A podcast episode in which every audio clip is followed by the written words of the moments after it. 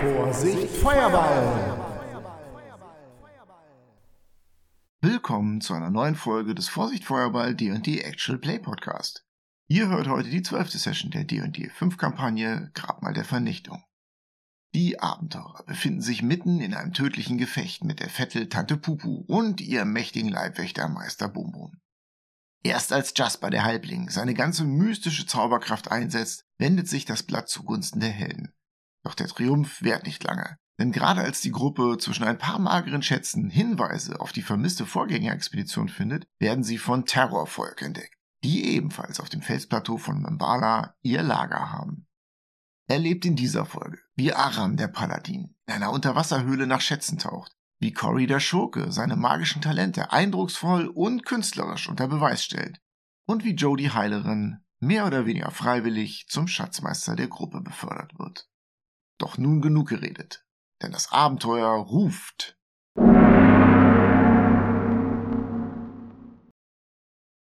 Und ab geht die wilde Luzi. Willkommen zum Vorsicht Feuerball Podcast. Wir spielen Tomb of Annihilation und die Betonung liegt heute auf Annihilation, also Grabmal der Vernichtung und wir sind heftig am Vernichten.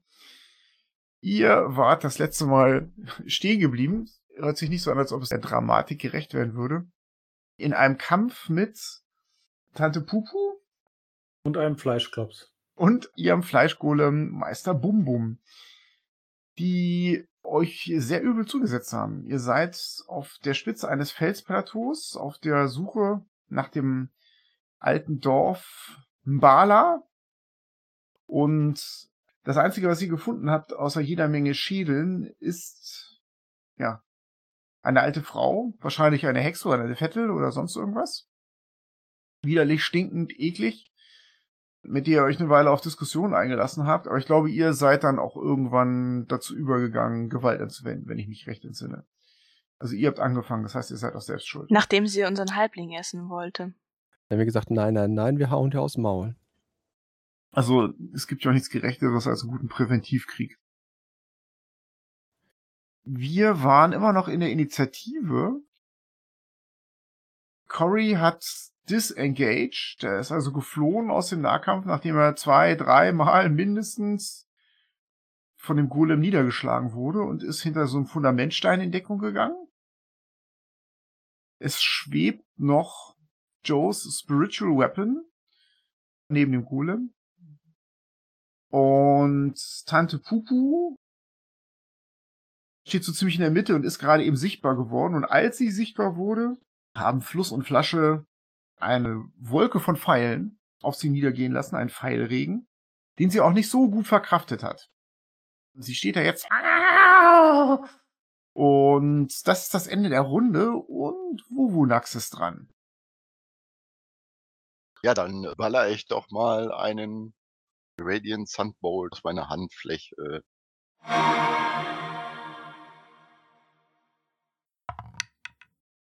Eine Elf trifft wahrscheinlich nicht. Eine Elf trifft in der Tat nicht. Das war ein Strahl, ja? Nachdem ich aber jetzt nicht getroffen habe, kanalisiere ich nochmal mein Chi und lasse aus der anderen Hand auch noch einen Strahl los. Weil so geht's ja nicht. Na super. Eine 9. Beide Strahlen gehen neben ihr in das trockene Gras und hinterlassen da so rauchende Flecken. ja, ich gucke verwirrt in meine Hände. Ja, hast du genug gedacht, ne? Ja, ja. So, ähm, der Golem ist dran. Wenn ich mich recht erinnere, steht der Fleischgolem, Meister Bum Bum, an Aram dran und glotzt ihn an und Tante Pupu ruft ihm zu, Lass den Blechmann! Dann läuft er zu Joe. Er donnert über das trockene Gras dort oben hinweg, aber vorher kann Aram natürlich einen Gelegenheitsangriff vorbringen. Das mache ich auch. Rüstungsklasse 18. Als er sich wegdreht, triffst du ihn. Der ist nicht besonders schnell. Und ähm, fünf Schadenspunkte. Was ist das für eine Waffe? Die Axt. Prallt von ihm ab. Krach. Er nimmt das gar nicht wahr, rennt mit donnernden Schritten über dieses Plateau, Steine und trockenes Gras wirbeln auf und dann kommt er vor Joe zu stehen und schlägt mit einer mächtigen Faust einmal zu. Und trifft Rüstungsklasse 12, Nein. dann schlägt er nochmal zu. Und er trifft Rüstungsklasse 23. Das trifft. Er macht und verursacht elf Schadenspunkte. Dann kipp ich um. Ja, er erwischt dich in der Seite, es kracht laut, du wirst von den Beinen gerissen und das Licht geht aus, als du auf die harte, steinige Erde knallst. Krach. Ja, ihr seht, wie er eure Heilerin gefällt hat. Puff. Meine Waffe des Glaubens ist weg. Und die Tante macht. So geht's, so geht's. Gut, Aram ist dran. Ich stürme auf die alte Vettel zu, hole mit meiner Axt aus und ramm ihr die Axt in den Schädel. Wenn eine Rüstungsklasse 21 trifft. Das würde treffen. Sie schreit. Nein, nein, nein. Und ich mache 8 Schadenspunkte. Ja, sie entkommt dir nicht und du haust einmal quer durch diesen Turban in ihre Bregenbüchse rein und du siehst, wie oben der Turban zerfällt und da tausende von Maden rausgerieselt kommen. Und du siehst da drunter ihr offenes Gehirn und in diesem Gehirn steckt eine Axt. Sie glotzt schielend nach oben und sagt Au! Und dann rutscht sie tot von deiner Axt runter und zerfällt langsam aber sicher in immer mehr Maden. Mhm. Ich wende mich dann diesem Fleischklops zu. Wenn ich noch Bewegung habe, renne ich auf ihn zu, dass ich direkt vor ihm stehe. Das reicht nicht mehr. Ja, ich gehe so dicht ran wie möglich und Der sieht übrigens, wie die Hexe tot zu Boden fällt und schreit laut.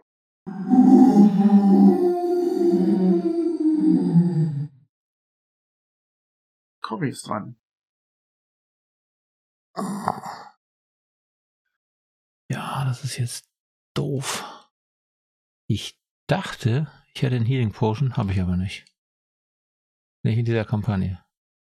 Dann werde ich trotzdem zu Joe hinlaufen.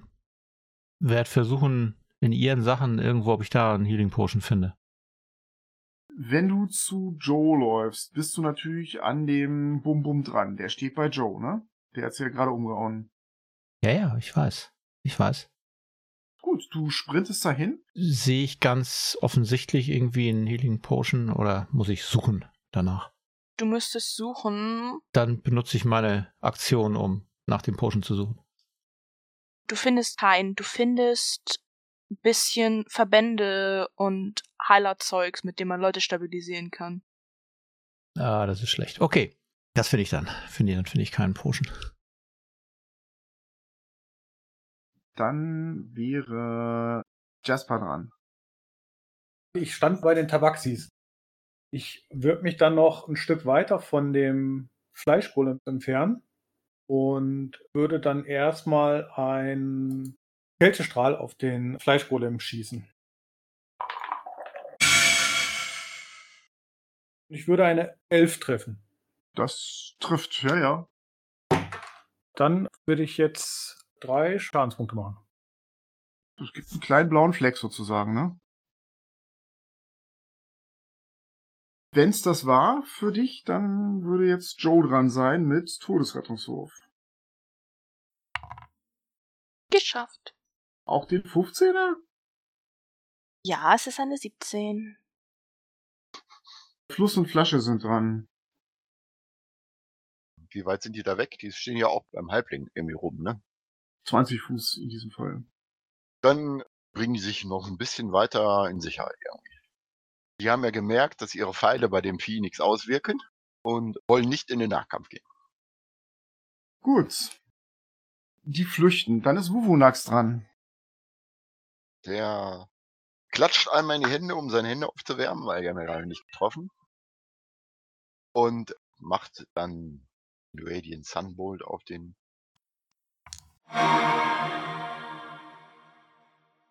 Ja. Und freut sich, dass er trifft mit einer 20. Und macht vier Radiant. Und nimmt dann nochmal seine letzte KI-Reserven in Anspruch. Und schießt noch einen ab. Mit der anderen Hand. Eine Rüstungsklasse 18 im Angebot. Trifft. Sind da nochmal sechs Schaden. Radiant. Du hast ihm jetzt zahlreiche, wirklich kleine Löcher in seine ungelenke große Form reingebrannt.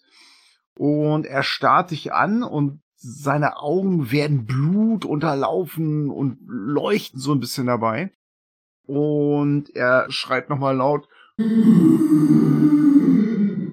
in den Himmel hinein. Und dann rennt er auf dich zu, Wuvunax. Cory hätte eine Attack of Opportunity. Ich greife nach meinem Rapier. Und wow. Das ist gut. Das trifft immerhin 21. Auch das prallt ab. Das Rapier, wenn das nicht verzaubert ist oder aus Adamant, dringt es nicht durch die Haut des Golems durch. Ist es nicht. Der stürmt an dir vorbei und rennt auf Wuvunax zu und erreicht ihn und schlägt mit beiden hoch erhobenen Fäusten und einem lauten gutturalen zu. Und, ah, ja, man wird sehen, was da rauskommt. Einmal Rüstungsklasse 15 Ja. und einmal Rüstungsklasse 16. Ja. Dann zieh ich mal warm an. Oh oh. Matsch, matsch. Das sind einmal elf Schadenspunkte. Okay. Und einmal 15 Schadenspunkte. Fall ich um. Auch du wirst gefällt mit einem lauten Krachen. Rums. Fluss schreit, Katzenlord, steh uns bei! Das Ende kommt! Ihre Haare stellen sich auf.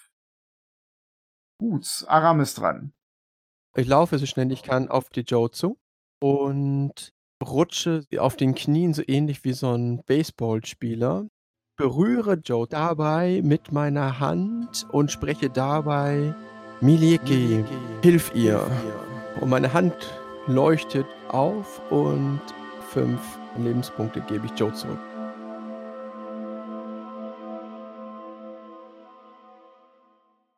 Yeah. Und danach möchte ich mich dann wieder so positionieren, dass ich zwischen Joe und dem Golem stehe. Schild nach vorne. Gut. Das war Aram. Dann ist Cory dran. Der ist bei Bewusstsein, glaube ich. Genau, der ist am Leben. Ich war bei Joe und wollte sie eigentlich stabilisieren. Das brauche ich jetzt nicht mehr. Wie weit ist Wuhunax von mir entfernt? 20 Fuß. Was macht der Golem gerade? Der sucht sich sein nächstes Opfer. Der hat gerade Wuvunax umgehauen und sieht jetzt drei Leute auf einem Haufen. Also, er wird auf uns zukommen. Ja, ich werde versuchen, um ihn rumzulaufen, um an Wuvunax zu kommen, so dass ich möglichst nicht in seine Reichweite komme dabei, wenn das funktioniert. Ja, ob das geht. Und werde dann meine Action benutzen, um ihn zu stabilisieren. DC 10. Okay. 9.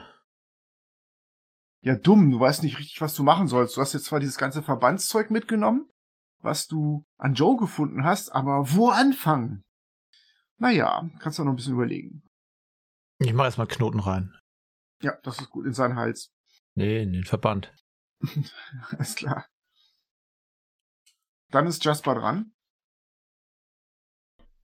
Während ich mich auf den Fleischkorb zubewege, caste ich einen Spell und zwar Shadowblade.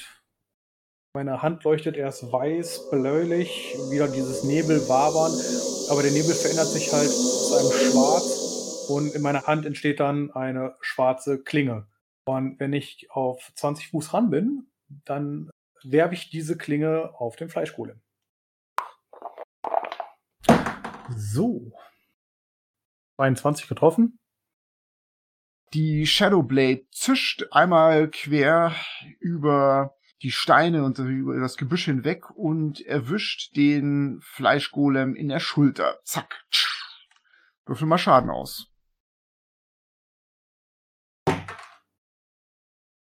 Dann würde ich jetzt 10 Schadenspunkte machen. Bei dem Fleischgolem werden die Augen schwarz. Er fasst sich dahin, wo die Klinge eingedrungen ist und schreit auf. Und dann verpufft die. Er blickt dumm dahin und dreht sich dann in deine Richtung taumelnd. Gut. Äh, Joe ist dran. Kann sich jetzt bitte jeder melden, der unter der Hälfte der Hitpoints ist? Ja. Sonst noch wer? Du? Ja, ich bin aber automatisch im 30-Fuß-Radius mit drin. Okay. Dann würde ich mich gerne so hinstellen, dass die beiden in einem 30-Fuß-Radius von mir sind. Kriege ich das hin? Da der eine dem anderen gerade geholfen hat, müssen die direkt nebeneinander stehen. Ja, das passt. Wundervoll. Dann laufe ich dahin. Wenn ich nah genug an den Rand stehe, schließe ich die Augen, breite meine Arme aus und wende meine Klerikerfähigkeit an, Preserve Life. Und eine Aura breitet sich aus. Und die Wunden der Leute, die bluten, schließen sich. Dann müsste ich einmal wissen, wie viele Hitpoints fehlen euch, bis ihr bei der Hälfte seid. Zweieinhalb. Dann bekommt Cory einmal zwei. Wie viele fehlten dir? Zwölf. Dann bekommst du einmal zehn Stück. Und die restlichen gehen an mich. Gut, das war Joe. Und demnach sind jetzt Fluss und Flasche dran. Die warten da weiter ab. Die gehen eventuell noch in Dodge. Gut, dann ist Wuvunax dran. Ja, ich rappel mich auf und schaue erstmal um mich. Der Golem steht ja jetzt immer noch nah bei uns dran, oder? Der Golem steht tatsächlich bei dir. Der hatte dich ja zuletzt umgeschlagen, ne? Wenn ich da jetzt weggehe, dann kriege ich wieder einen ab, ne? Also mache ich einen Disengage. Und ich bin ja, glaube ich, in der Nähe von dem Haus gewesen, meine ich. Würde mich da so an die Häuserwand zurückziehen. Du läufst geduckt in Richtung der letzten stehenden Hütte, aus der Tante Pupu herausgekommen war. Genau. Und sage zu Cory, er möchte doch das Gleiche tun. Gut. Der Golem wäre jetzt dran. Und der Golem, der rennt auf Jasper zu. Und rennt und rennt und rennt. Du warst ja außerhalb der Reichweite des Golems. Er rennt an dich ran, hebt seine Hände, aber er ist erstmal nicht dran, sondern er ist nächste Runde dran. Allerdings, wenn du jetzt flüchtest, hättest er natürlich eine Attack of Opportunity. Jetzt wäre Aram dran. Da der liebe Jasper ja so klein ist, kann ich an ihn ranlaufen und mich so positionieren, dass ich zwischen dem Halbling und dem Golem stehe. Nein, er steht an ihm dran. Was du versuchen könntest, ist Jasper so wegzuschieben oder sowas. Dann wird es eine Attack of Opportunity geben, aber da würde ich jetzt mal ruhen, dass du die kriegen würdest. Ja, dann mache ich das. Ich schub sie ein bisschen weg und halte meinen Körper in die Schlagrichtung von dem.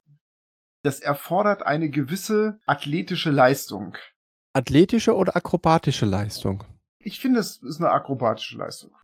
Also ihr seht, wie ein großer, schwerer Halborg auf den kleinen Jasper zurennt, der direkt von dem Fleischklops bedroht wird. Und mehr ungeschickt als geschickt. Akrobatik 16. Schiebt er seinen großen, massiven Körper inklusive Schild zwischen Halbling und Fleischgolem. Der Golem schreit, rollt die Augen, hebt seine Hände und schlägt mit einer mächtigen Faust Richtung Halbling, aber da bist du mit deinem Schild und er trifft Rüstungsklasse 14. Das wär's in diesem Fall du. Ja, trifft nicht. Es knallt gegen den Schild und gibt einen donnernden Schlag. So, du stehst zwischen dem Halbling und dem Fleischgolem. Dann rufe ich noch, bleib hinter mir. Gerne. Gut, Cory ist dran. Ich gucke Richtung Fleischgolem, streck meine Hand aus, wackel ein bisschen mit den Fingern und unter dem Golem auf einer Fläche von 10 mal 10 Fuß entsteht schmieriger Untergrund.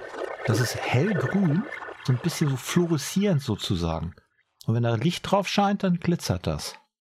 In Regenbogenfarben? Nee, nee, nur ganz ein bisschen glitzerig, so silber, so sternenmäßig. Grease. Dex gegen 11. Ja, da wo der Golem steht, bildet sich nicht so richtig was. Das scheint, als ob das um den herum fließt und wirkt. Gut. Jasper ist dran. Ich konzentriere mich kurz und dann erscheint die Schattenklinge wieder meiner Hand. Und ich versuche an Aram vorbei auf den Golem zu werfen. Du kannst auch einen 5-Fuß-Schritt zur Seite machen und wieder zurück. Dann mache ich den nach hinten und zur Seite und würde ihn angreifen. Würde dir eine 21 anbieten. Das trifft. 14. Diesmal triffst du den Kopf. Der schreit, schielt diese Klinge an, die in seinem Schädel steckt, dann verdampft die. Jetzt guckt er dich wirklich sehr hasserfüllt dran. Und ich schreie zu ihm, flieh. Kannst du mit dem Fernseher unterhalten. Da ist eine höhere Chance, dass er sinnvoll antwortet. Ich laufe wieder zurück hinter Aram. Dann ist Joe dran. Das ist doch alles scheiße. Also bis auf die Shadowblade, würde ich sagen. Mein Schmierkram ist auch gut. Sieht zumindest gut aus. Ich folge dem Kampfgeschehen ein bisschen, damit ich in einer Bewegung easy rankomme, wenn Dinge passieren. Und dann gehe ich in Verteidigungshaltung. Dann sind Fluss und Flasche dran. Die beobachten auch das Kampfgeschehen mit großen Katzenaugen aus gebührendem Abstand und bleiben weiterhin in Verteidigungshaltung. Dann ist Wuvonax dran. Ich gehe auf 30 Fuß an den Golem ran, strecke meine Hand aus und lasse wieder einen Thunderbolt auf den Golem los.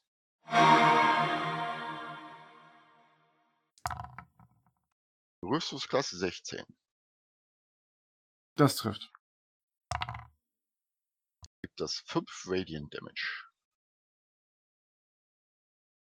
Ja, du brennst ihm ein Loch in den Hinterkopf. Da kommt so schwarze Suppe rausgelaufen, aber er fasst sich da nur kurz hin, wankt so ein bisschen hin und her und fixiert dann aber wieder den kleinen Jasper. Aber ihr habt schon das Gefühl, dass seine Motorik so nachlässt. Er schlenkert mit den Armen und den Beinen und tritt mal links und rechts, zermanscht dabei Steine. Ihr glaubt, lange hält er nicht mehr. Gut, das war Wuvunax. Aber jetzt ist er dran, der Meister Bum Bum. Er macht dann erstmal seinen Dexterity Save. Er macht seinen Save. Da, wo er hintritt, verschwindet dieses Zeug. Er macht zwei Schritte auf Jasper zu und passiert dabei Aram. Ich hau drauf. Seine Axt pfeift. Ja, und ich. hm, Ja, aber es passiert nichts. Der Golem türmt sich über Jasper auf.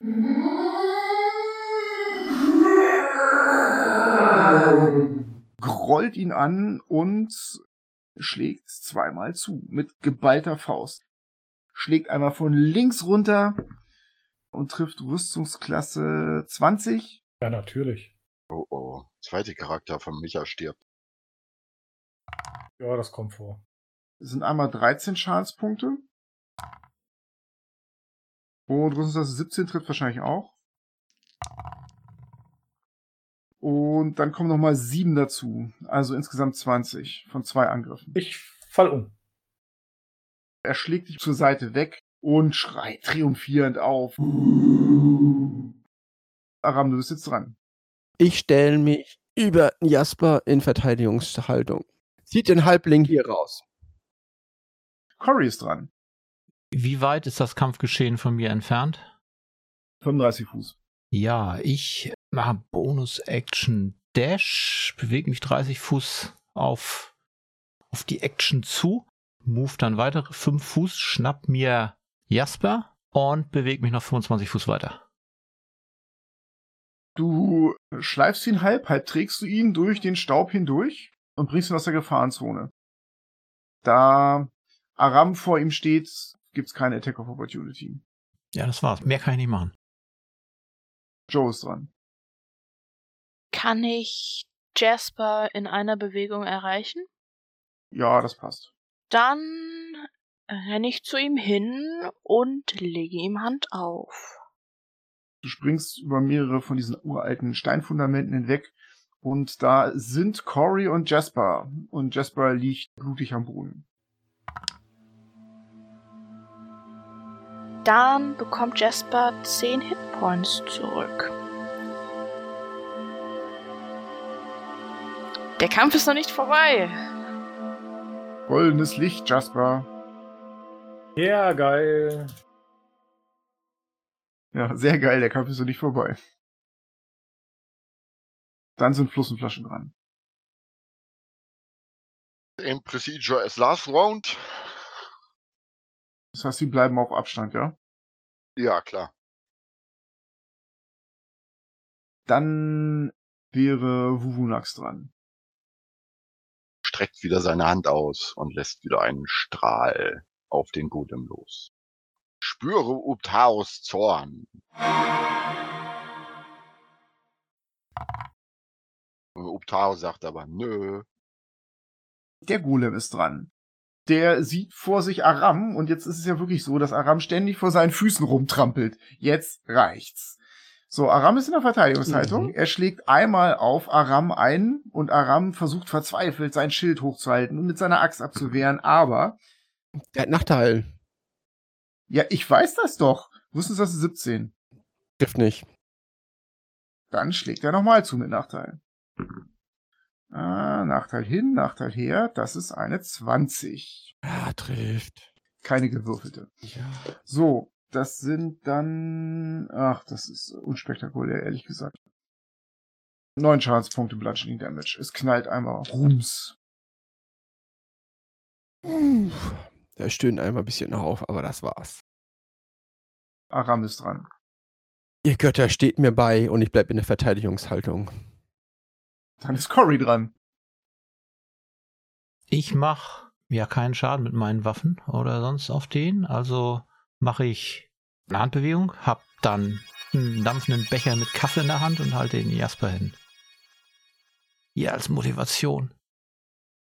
Ich trinke einen Schluck. Du merkst, dass das eine Illusion ist. Der Becher. Das war nur als Motivation gedacht. Sehr gut. Was für ein scheiß Humor. Du kriegst Inspiration. Oh, habe ich schon. Spaß beiseite. Jasper ist dran. Ich äh, rappel mich auf und ich bewege mich um den Golem herum, das zwischen dem Golem und mir das Schmierfeld ist und mache ein kurzes Stoßgebet zu meiner Göttin. Tomorrow sollte mir ja Holz sein und mache dann mit einer Bonusaktion wieder die Schattenklinge damit wäre mein zweiter Slot des zweiten Grades weg und würde dann wieder auf den Golem werfen. Dann habe ich eine 23 getroffen. Das zischt schwarz und schattenhaft durch die Luft und erwischt den Golem. Elf Schadenspunkte. Die Klinge erwischt den Golem wieder im Kopf. Der schielt auf diese Klinge und dann platzt die Rübe auseinander. Und ihr stellt fest, da ist gar nicht viel drin. Der steht mit einem rauchenden Hals vor euch und geht dann auf die Knie, rums, fuchtelt mit seinen Armen noch blind vor sich rum und kippt dann in den grün glitzernden Schleim. Fucking finally, Alter. ja, nicht schlecht. Ja, Shadowblade for the win, würde ich mal so sagen. Ist er tot jetzt? Ich trete mal dagegen. Also richtig mit Schwung. Zockt nicht mehr? Nein, nein, nein. Okay, der ist tot. Ich setze mich da erstmal hin. Bevor Aram sich hinsetzt, schaut er sich immer um. Wer sieht jetzt noch sehr blutend aus? Ja. Lass mal sehen.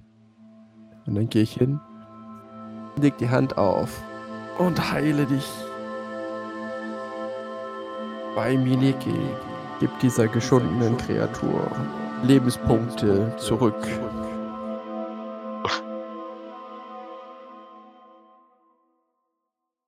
Du kriegst fünf Hitpoints zurück.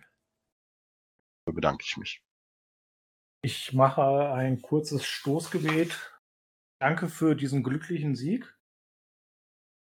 Und guck noch mal nach der alten Tante, ob die jetzt immer noch wirklich. Da ist nur noch ein Haufen Maden. Dann stocher ich in den Haufen Maden rum. Da ist noch diese Knochenkette, die sie um ihren Hals hatte, so mit so langen Klauen. Die hole ich einmal aus dem Madenhaufen raus mit dem Schwert. Schleudere die mal so einen Meter 50 daneben. Und dann ist da der Turban, der in zwei Hälften getrennt wurde von der Axt von Aram. Weil da kleben auch noch tausende von Maden an der Innenseite. Und ansonsten ist von ihr echt nicht mehr viel über. Ein bisschen schwarze Kleider, den kriechen Maden umher. Und das ist es. Und es stinkt. Oh Gott, riecht die eklig. Selbst diese Maden, all das, also wirklich widerlich. Meine Güte, was mutet dieser Spielleiter euch zu? Gut, dann lege ich mich da, wo ich stehe, auf den Boden und halte eine kurze Rast. ja, über dir ziehen die Wolken hinweg. Es beginnt leicht zu nieselregnen. Ich bewege mich nicht. Fluss und Flasche kommen dazu und Flasche meint, hm, Golem. Und guckt reichlich skeptisch auf die Überreste dieser riesigen Kreatur. Fluss sieht sich den Madenhaufen an und meint, dann haben wir das äh, Geheimnis von Membala wohl geklärt. Sie deutet auf diesen Eingangsbereich mit diesen Hunderten von Totenschädeln. Wenn das das Ziel unserer Vorgänger war, dann werden wir wahrscheinlich nicht mehr viel von ihnen finden. Vielleicht ihre magischen Gegenstände. Schlauer Gedanke. Sie dreht sich so ein bisschen um und ihr Blick schweift über dieses Plateau. Aus östlicher Richtung hört ihr einen hohen Schrei. Und Fluss geht so ein bisschen in Deckung und blickt zu euch rüber und meint, vergesst nicht das Terrorvolk. Ja, vielleicht gehen wir mal so ein bisschen in Deckung. Ich gehe einmal zu dem Grab rüber, wo der Fleischklops drin war. Und guck, ob da vielleicht noch irgendwas drin war. Mach mal einen Wahrnehmungswurf, würde ich sagen. Ich würde dir eine 18 anbieten. Also du findest da nichts. Du stocherst da ein bisschen rum, aber da ist nichts. Dann wirke ich einmal Heilung auf mich.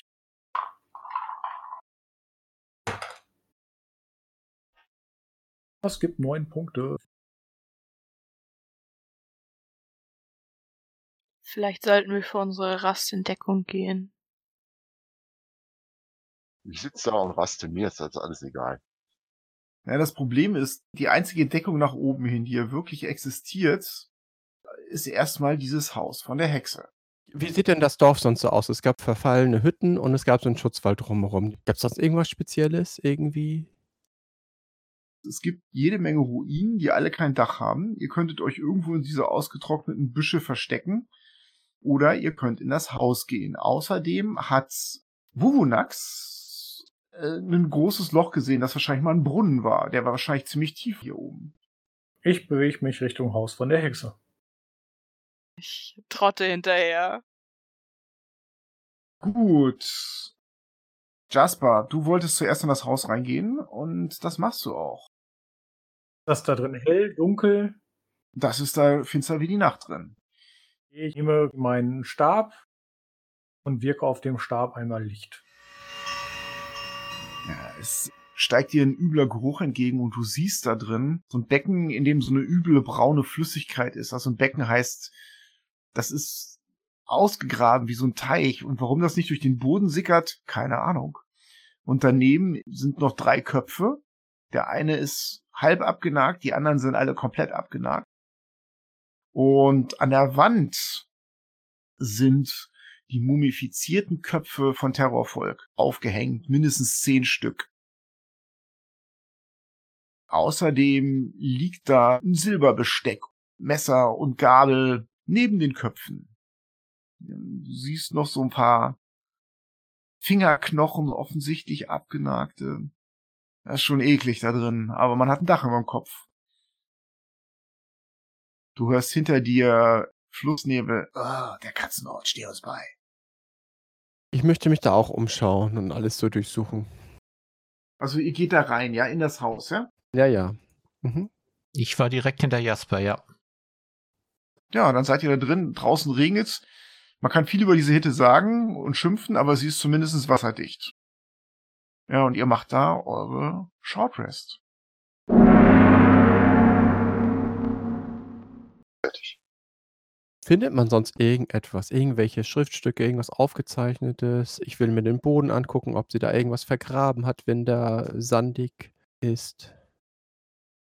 Na, das hört sich ja so an, als ob du ein bisschen systematischer vorgehst. Also ihr könnt da gerne Perception machen bis zum Umfallen. Ihr findet da nichts Wesentliches, was ich nicht beschrieben hätte. Du wolltest jetzt suchen, ja? Also mehr so vernünftig vorgehen. Also mach bitte mal einen Investigation-Wurf. Ach, meine Spezialität. Ja, tatsächlich. Gewürfelte 18, also 17. Du siehst dir alles sehr, sehr genau an und überlegst. Und du findest raus, dass äh, dieser Glibber nicht abläuft, weil da offensichtlich so eine Art Lehmschicht aufgeschichtet wurde. Und was genau diese bräunliche Flüssigkeit ist, du willst das gar nicht wissen. Ob die in ihrem eigenen Klo geschlafen hat oder so, das ist hier nicht ganz klar, aber auch da stocherst du den rum, aber ihr findet nichts. Dann cast ich mal Detect Magic als Ritual. Ich meditiere und konzentriere mich. Du lässt danach deine leicht glühenden Augen hin und her schweifen und in der Reichweite des Spruches findest du nichts. Dann gehe ich mal zu dem Grab.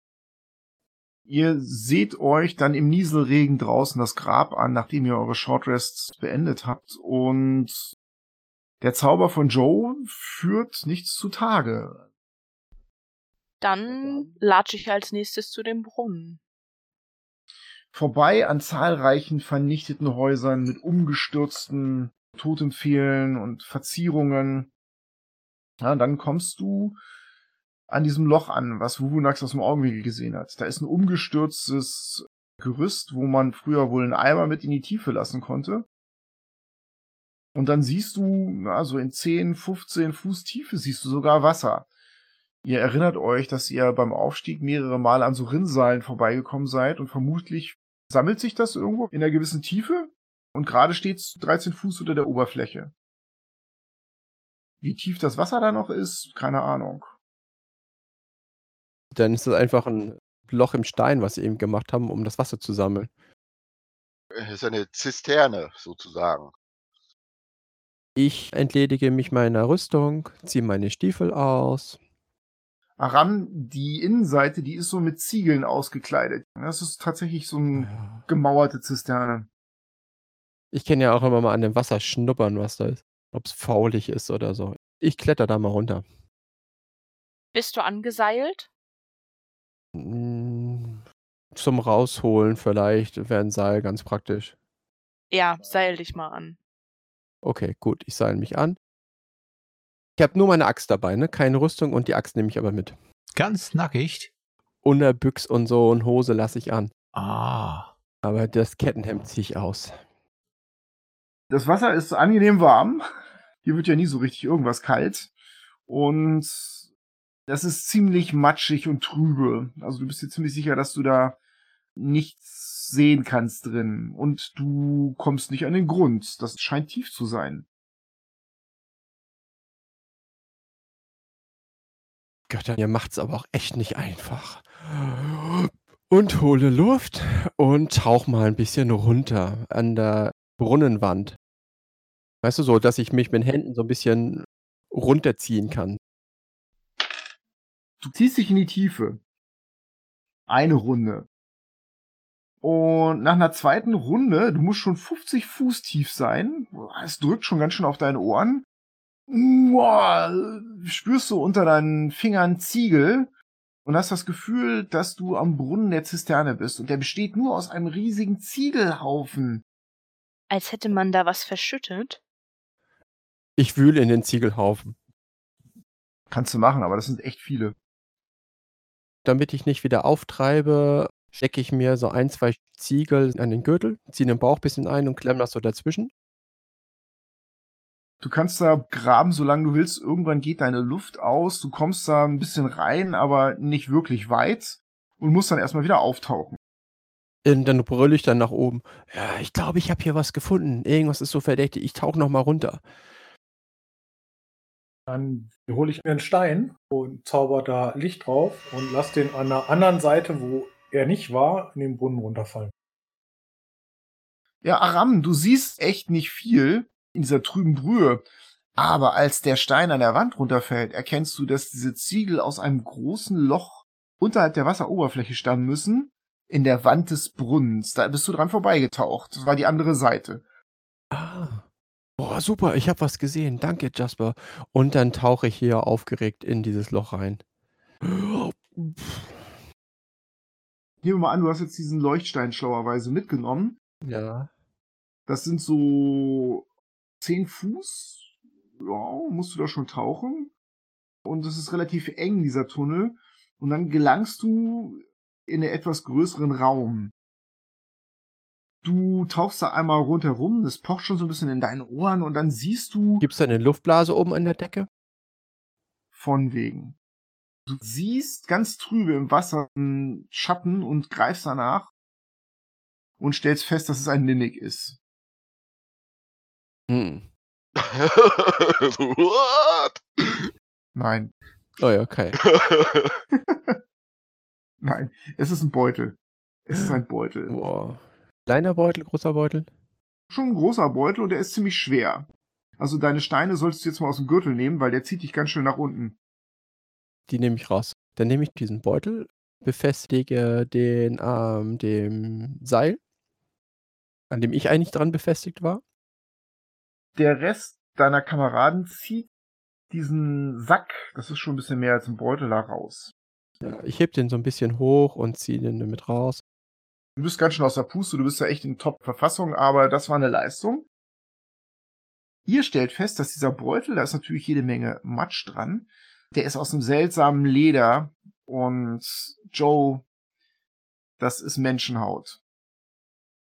Ugh, Menschenhaut.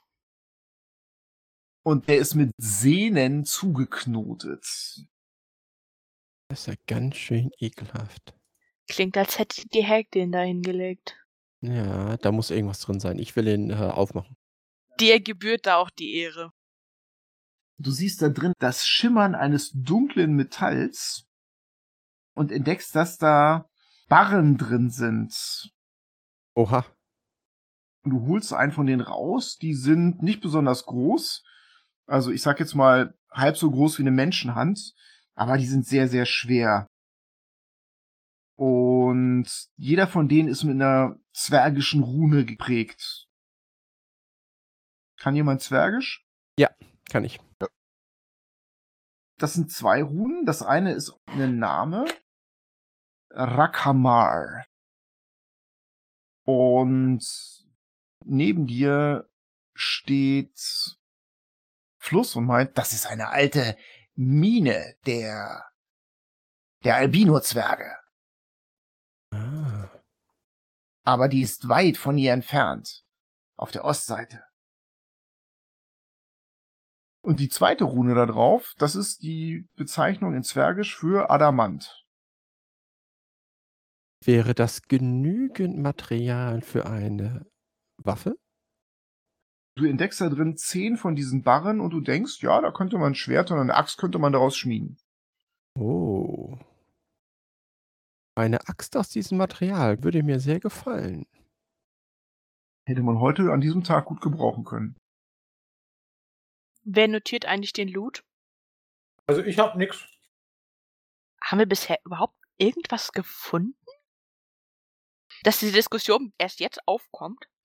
Beim Mantrek Krokodil haben wir diesen Krug gefunden. Und wir hatten diese komischen Ringe gekriegt mit den Rattenköpfen drauf. Ja, die Rattenringe.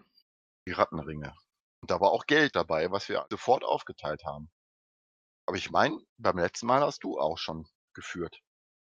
Aha, ist mir neu. Aber okay. Also ich hab's nicht notiert. Ist okay. Ich schreibe da jetzt mit. So, dann findet ihr sechs schwarze Würfel und die sind aus dem schwarzen Stein. Jemand, der ein bisschen kundig ist wie Wuhunax, kann rauskriegen, dass das Onyxe sind. Und Wuhunax kann euch auch sagen, dass jeder von denen ungefähr 50 Goldstücke wert ist. Ja, es ist so eine Währung unter primitiven Stämmen, möglicherweise von Batiris oder sowas, mit denen die untereinander handeln. 6A50. Genau. Oh. Außerdem findest du da drin eine Blendlaterne. Und diese Blendlaterne ist aus Messing, hat aber so Goldapplikationen und zwar zeigen die so Szenen des Sonnenaufgangs. Also die sieht schon sehr, sehr schick aus. Das Glas, das ist ein relativ haltbares Kristallglas.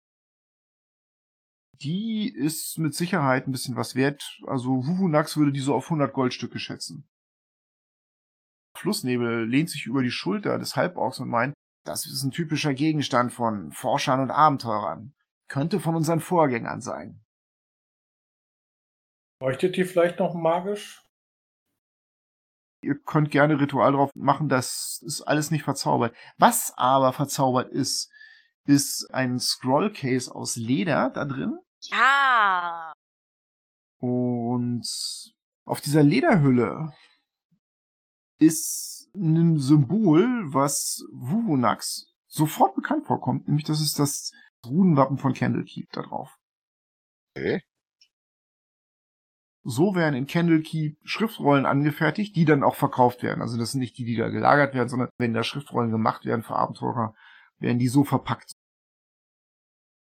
Ich schau mal rein. Ja, ist eine Schriftrolle drin und Wuvunax sieht sofort, die ist aus Kerzenburg, aus Candlekeep. Schön gerade angelegt, keine Platzverschwendung. Hochwertige Schriftrollenqualität hier. Genau. Was steht da denn drauf? Mit ein bisschen Zeit kriegt ihr raus, dass das Sprachenverstehen ist. Das ist ein typischer Zauber, der in Candlekeep gerne verkauft wird, weil er der Kommunikation und dem Verständnis unter den Völkern dient. Hat einen weiten Weg zurückgelegt bis hierher. Aber kein Sendestein. Genau, ich greife nochmal in meine Tasche und guck nach dem Sendestein.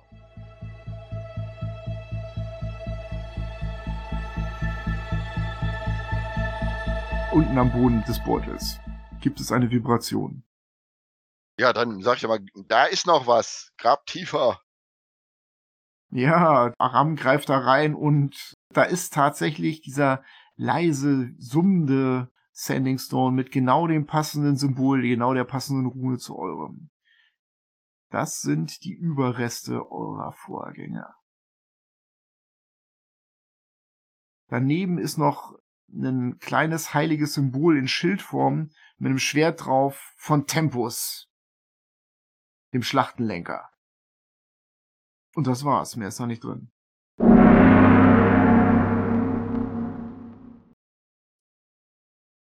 Ja, wollen wir hier noch nach irgendwas suchen oder Okay, es fehlen immer noch Knochen. Knochen? Ja, zu den Schädeln. Müssen ja irgendwie Brustkörbe und so existieren. Vielleicht hat sie die ja verkauft. Und die Schädel wollte keiner haben oder so. Kann alles sein, vielleicht hat sie die auch eingekocht oder. Ich würde gerne einen Detect Magic auf ihre Überreste machen.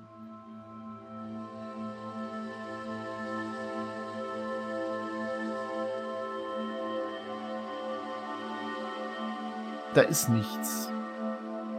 Nicht mal die Maden sind noch magisch. Ihr blickt euch um, da sind diese Ruinen des Dorfes. Die bedecken jetzt nicht alles hier. Hier waren wahrscheinlich auch mal so ein paar Felder. Wir wollten uns von da oben, glaube ich, nochmal umgucken, ne? Ja, einmal schön großflächig alles durchsuchen. Wie geht ihr denn bei der Suche vor? Auf einer Seite des Plateaus anfangen und jede Ruine und jede markante Stelle durchsuchen. Bis ich auf der anderen Seite angekommen bin. Joe und Jasper untersuchen jetzt das Plateau. Ihr ruft euch gegenseitig so ein bisschen was zu, wo ihr schon wart. Warst du hier schon? Warst du da schon? Schau doch mal in der Ruine nach. Und das hört sich für mich nach einem Investigation-Check an. Entweder macht ihr beide Einwurf oder ihr macht Einwurf mit Vorteil. Wenn ihr euch unterstützen wollt, ist es mir egal. Dann mach Einwurf mit Vorteil. 15. Also das Erste, was du feststellst, ist, offensichtlich war sie sehr an diesen Köpfen interessiert. Die Leichen der Bewohner findest du immer wieder hinter den Häusern. Also nicht in den Häusern, sondern hinter den Häusern. Manchmal auch an anderen Stellen, aber im Grunde hat sie die Leute da wohl offensichtlich irgendwo gefressen, wo sie sie vorgefunden hat. Was hier genau passiert ist, das lässt sich schwer sagen. Es fehlen halt immer die Köpfe. Ne? Die hat sie dann tatsächlich nach da vorne getragen. Ihr findet Reste von Werkzeug. Das ist aber alles mindestens 30, 40 Jahre schon alt und ziemlich verrottet alles. Vieles ist überwuchert. Und was ihr dann findet am Rand des Plateaus, das scheint so eine Art Loch zu sein. Das habt ihr schon ein paar Mal gesehen, dass hier Löcher in den Fels gehen, aber das scheint ziemlich tief in den Fels hinabzuführen. Ich schnapp mir wieder einen Stein, wirke Licht drauf und lass den Stein da reinfallen. Und guck da weiter rein. Ja. Es ist relativ eng und der verschwindet nach ein paar Metern. Es klappert so ein bisschen und dann hörst du aus diesem Loch, in das du gerade den Stein geworfen hast, ein Schrei. Terrorvolk. Oh, Närrischer Tuck, ey. wir sollten uns verstecken. Nächstgelegene Ruine. Dann macht bitte mal, weil das Gelände vorteilhaft ist, beide einen Stealth-Wurf mit Vorteil. Haha, 22. Natürliche 20. Ihr findet da genug Möglichkeiten, euch zu verstecken.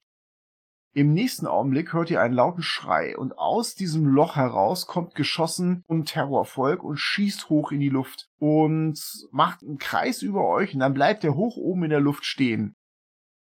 Ihr drückt euch ganz in die Ecken eurer Deckung und der Rest macht bitte einen Wahrnehmungswurf Difficulty Class 12.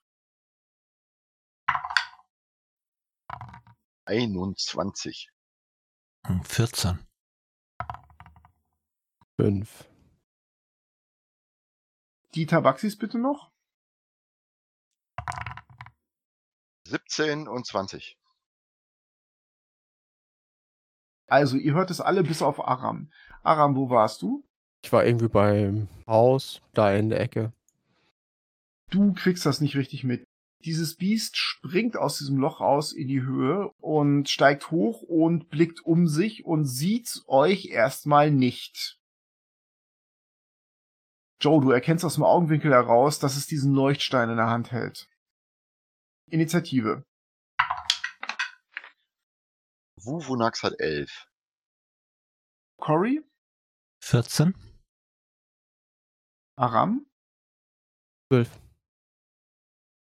Jasper Fünf. und Joe. Neun. Und dann brauchen wir einmal noch die Tabaxis. Die haben 6. Gut, der Terrorvolk steigt auf.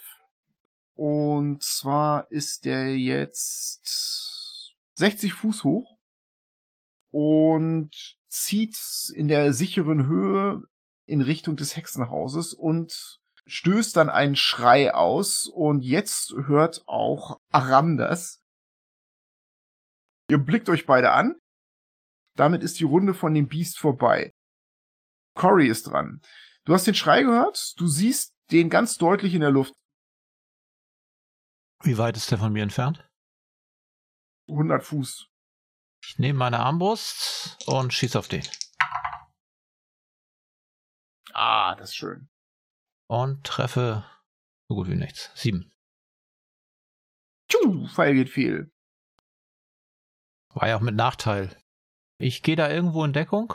Ich saß da ja irgendwo auf so einem Stein oder irgendwo so rum. Ich denke mal, ich gehe hinter den Stein in Deckung und versteck mich als Bonus-Action. Gib mir mal deinen Stealth-Wert, bitte. Ähm, acht. Ich habe eine Eins gewürfelt. Aram ist dran. Ui, da schießt jemand. Da fliegt jemand. Oh. Wurfspeer und hochwerfen. Der ist, wie gesagt, 100 Fuß von euch entfernt. Boah, nee, vergiss es. Mit dem Rücken an die Hütte in Verteidigungshaltung. Gut, dann ist als nächstes Wuvunax dran. Jetzt ziemlich weit in der Luft, da komme ich nicht hin. Dann verschanze ich mich da auch irgendwo. Du blickst um dich und erkennst mehrere Steine von einer etwas größeren Ruine. Da läufst du geduckt hin und mach mal einen Stealth-Wurf, bitte. Neun. Du hast auf jeden Fall eine richtig gute Deckung. Einen relativ großen Stein, so ein alter Hauseingang. Gut, dann ist Joe dran. Ich bin versteckt und ich bleibe versteckt. Dann sind Fluss und Flasche dran.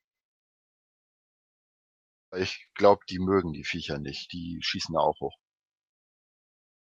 Wie gesagt, Distanz 100 Fuß. Nee, dann warten die auch. Fluss und Flasche gehen auch in der Nähe von Häusern in Deckung. Gut, Jasper. Ich tritt aus meinem Versteck heraus, mache auf mich aufmerksam Mhm. und deute, dass er in der Hand seinen Stein hat, dass der leuchtet und schnippst dann mit den Fingern und löst den Zauber bei ihm auf. Der Stein verlischt. Und dann rufe ich ihm zu, wir haben euch von der alten Hexe befreit. Wir kommen in Frieden zu euch. Mein Freund hat nur versehentlich auf euch geschossen. Das war nicht aus Versehen. Mach mal einen Überzeugenwurf mit Nachteil, weil du so ein kleiner leckerer Halbling bist.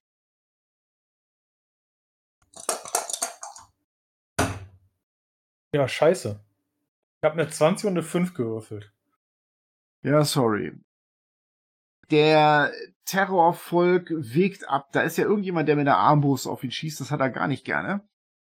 Aber du siehst ja wirklich sehr, sehr schmackhaft und auch sehr, sehr schwächlich und offensichtlich ziemlich blöd aus. Er faltet seine Flügel und macht einen Sturzflug auf dich runter. Ja, ich bleib unbeeindruckt stehen. Das Biest kommt mit einem Kreischen auf dich runter und schlägt mit seinem Schnabel auf dich ein. Verfehlt dich und versucht dich mit den Klauen zu greifen. Und zieht so über dich weg und erwischt dich mit einer Klaue. und trifft uns das 20. Trifft er. Dann sind das fünf Schadenspunkte. Diese Klaue zieht über deinen Arm weg und er fliegt ein Stück weiter, dreht sich nochmal zu dir hin, flattert jetzt mehr oder weniger über dir. Cory ist dran. Ja, ich mache das gleiche, was ich eben auch mache. Also, ich schieße auf ihn. Das sind 13. Das trifft nichts, geht an ihm vorbei. Und ich verstecke mich wieder übrigens. Dann ist Aram dran. Ich nehme einen von meinen Wurfspeeren in die Hand, Schild in der anderen. Wenn er dicht rankommt, auf einen von uns einen Schutzflug macht, dann schmeiße ich einen Speer auf den. Dann ist Wuvunax dran. Dann bewege ich mich auch näher ran. Dann wärst du irgendwann im Laufe der nächsten Runde da. Okay. Joe ist dran. Dann probier's ja mit dem Sacred Flame. Deck Save gegen 13.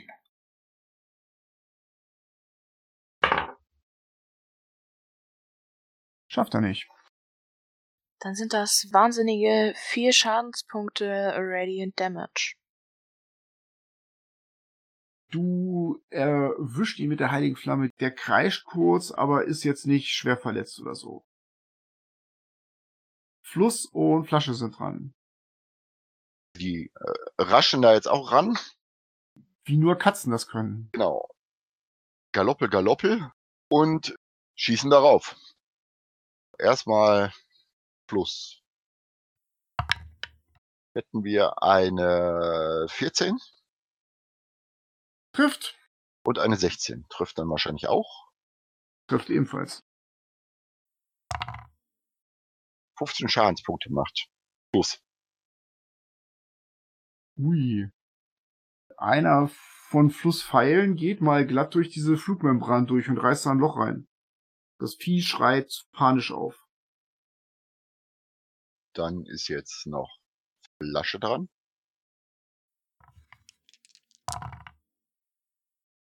Zehn und neunzehn. 10 trifft nicht, 19 trifft. Sechs Schadenspunkte. Der Pfeil steckt in dem Biest drin und der fällt vom Himmel. Und schlägt vor den Füßen von Jasper auf. Wupp, klatsch. Und dann fällt der nicht mehr leuchtende Stein aus der Hand raus. Ihr hört aus der Höhle lautes Gekreische von unten. Da sind noch welche. Und der Spielleiter sagt Cliffhanger.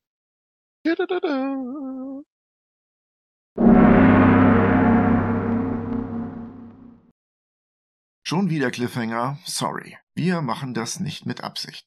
Aber wir hoffen, ihr seid trotzdem auch bei der nächsten Folge wieder dabei, wenn die Abenteurer auf eine Gruppe Kopfjäger treffen, die sich auf der Spur eines gefährlichen Mannes namens Arthur Simba befinden. Vielen Dank für das nette und konstruktive Feedback, das wir in den letzten Wochen von euch bekommen haben. Und lasst uns weiterhin Kommentare auf unserer Website oder in den sozialen Medien da. Wir freuen uns, wenn wir von euch hören und ihr uns erklärt, was euch gefallen hat. Und was nicht.